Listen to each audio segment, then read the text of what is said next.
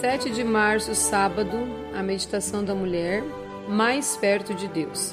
Disse-lhe Jesus: Não lhe falei que, se você cresce, veria a glória de Deus? João 11, versículo 40. Desde pequena, eu era envolvida com a equipe litúrgica e participava como catequista em minha congregação. Seguia fielmente minhas tradições. Quando conheci meu esposo, permaneci com os hábitos de ir todos os dias à catedral para fazer as minhas rezas. Já meu esposo ia aos cultos da igreja adventista. Embora não batizado, ele assistia aos cultos com frequência.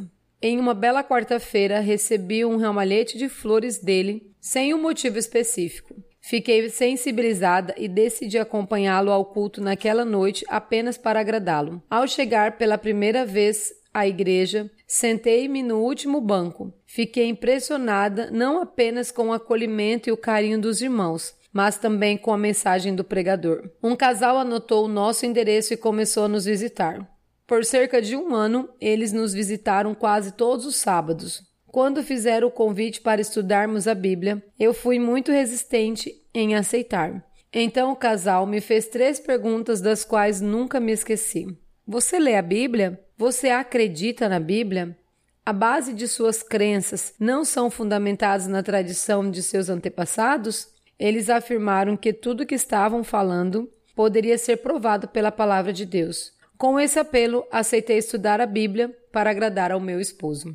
Fazia cinco anos que eu andava ansiosa para engravidar. Já havia feito tratamento médico e nada havia mudado. Quando começamos a estudar a palavra de Deus, engravidei.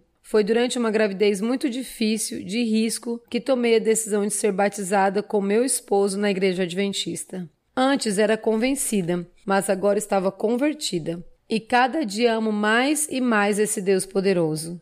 Já no tanque batismal, com sete meses de gestação, o pastor orou e consagrou minha filha no meu ventre. Suas palavras foram para que ela nascesse saudável e fosse valorosa na obra de Deus. Miraculosamente nasceu nossa primeira filha, que hoje estuda na Universidade Adventista de Plata e se prepara para ser médico missionária.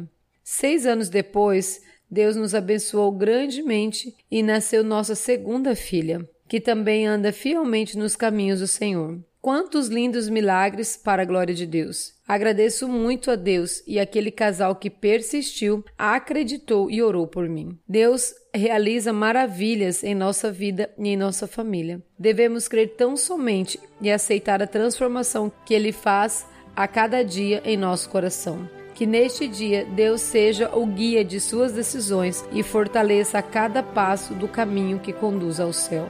Marilene Bressolim. Bom dia e você tenha um lindo sábado na presença do Senhor.